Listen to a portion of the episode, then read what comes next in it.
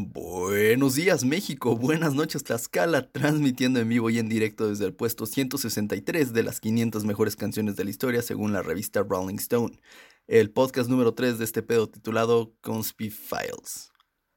Como siempre, llego tarde al mame, pero este es un tema que no podía pasar desapercibido. Hace poco más de un año de pronto todo perro mundo se convirtió en fan de Queen, pero esos fans que no pueden mencionar cinco canciones y ni siquiera tienen.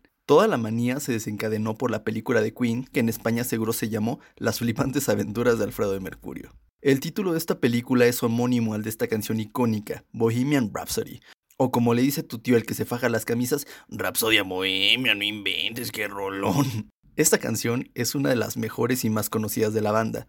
El mayor misterio en torno a ella es que la mayoría de las canciones comerciales de la historia tienen una temática bien definida, es decir, amor, desamor, fiesta, baile e incluso protesta, pero en esta no está definido de qué demonios se trata. Se ha especulado que trata desde un pacto con el diablo a Freddy revelando que tiene sida con esta canción. Así que ponte condón porque anda fuerte la calentura de la mala, que aquí comienza este episodio. Queen es de las bandas que lo logró todo en historia del rock. Me atrevería a decir que es la referencia de todos los grupos. No hay más arriba que Queen, es básicamente el tope y es probable que nunca volvamos a ver algo similar. Tiene canciones históricas y esta en particular es una de esas canciones universales, que sin importar que si te gusta perrear hasta abajo o la música satánica del diablo, está en algún lugar de tu playlist o por lo menos lo ubicas. De hecho, me atrevería a decir que es casi tan universal como una de las sinfonías más conocidas de Mozart. Claro que me refiero a Ramito de Violetas.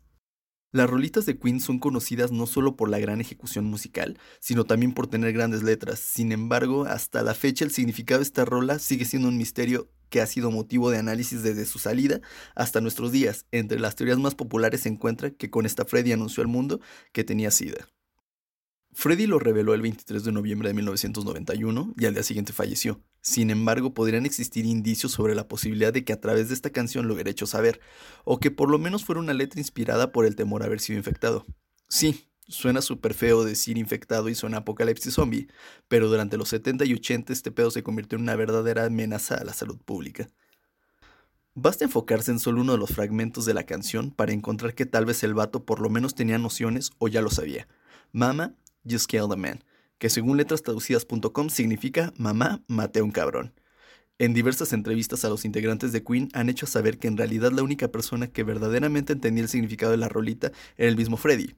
He encontrado algunas notas recientes que mencionan que no van a revelar el verdadero significado, pues desean respetar la memoria de Freddy, pero me da más la impresión de que le están haciendo a la mamada y tampoco tienen certeza porque después de todo fue escrita en 1975, es decir, 16 años antes de su muerte, y esa es la primera debilidad de esta teoría. Sin embargo, hay quien nos dice que originalmente la escribió porque dos exparejas murieron de una extraña enfermedad y decidió hacerse los estudios.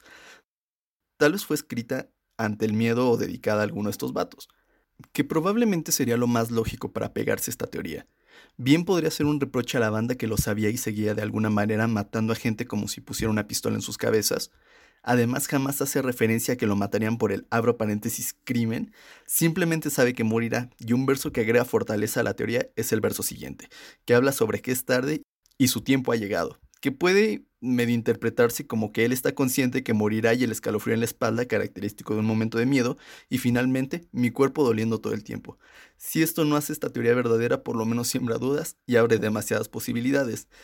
Probablemente el detalle más grande con esta teoría es que fue escrita 16 años antes de su muerte, y si bien actualmente la expectativa y calidad de vida de gente que tiene VIH ha aumentado considerablemente, en esos años la expectativa era menor a los 10 años, por lo que para que esta teoría tenga algo de sentido tendría que haber sido escrita para alguien más.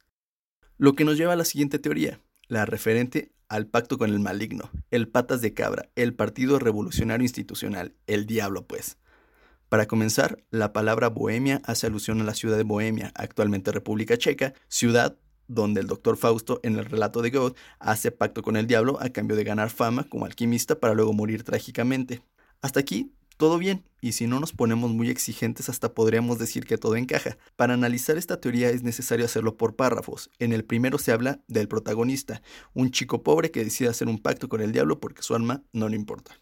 Confiesa a su madre el pacto al decirle que asesinó a un hombre que es él mismo por estar condenado y que a pesar de ser joven decidió arruinarlo todo por el pacto, y debido a eso podría morir en cualquier momento. En el presolo, el vato se despide de sus conocidos y le dice a su madre que no quiere morir mientras llora.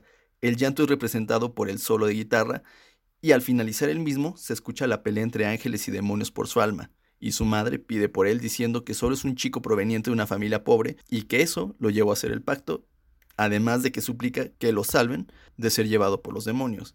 Y es en la parte final donde perdería algo de fuerza esta teoría, pues se podría interpretar que el diablo hace el reclamo. ¿Acaso crees que puedes burlarte de mí? ¿Crees que puedes recurrir a mí para luego abandonarme? ¿Qué quieren decir estas palabras? Básicamente que le habrían visto la cara. Nos tendremos que poner muy flexibles al respecto y decir que esta parte sería el deseo de librar el pacto, que de ser así, spoiler alert, Freddy no lo logró.